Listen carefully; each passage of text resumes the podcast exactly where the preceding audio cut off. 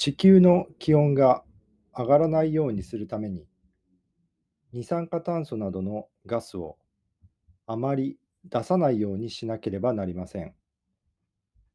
コンビニの会社は、店で使う電気を少なくすることを計画しています。ローソンは、冷たいものを並べる棚を変えます。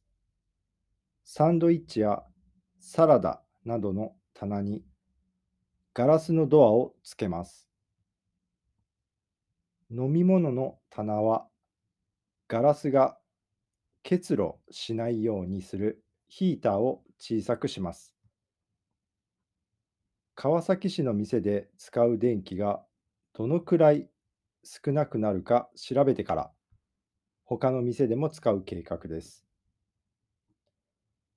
セブンイレブンの40%の店には太陽の光で電気を作るパネルがついています。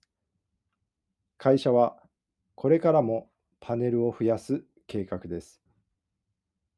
ファミリーマートを入れた3つの会社は2030年度までに店が出す二酸化炭素を2013年度の半分にする計画です。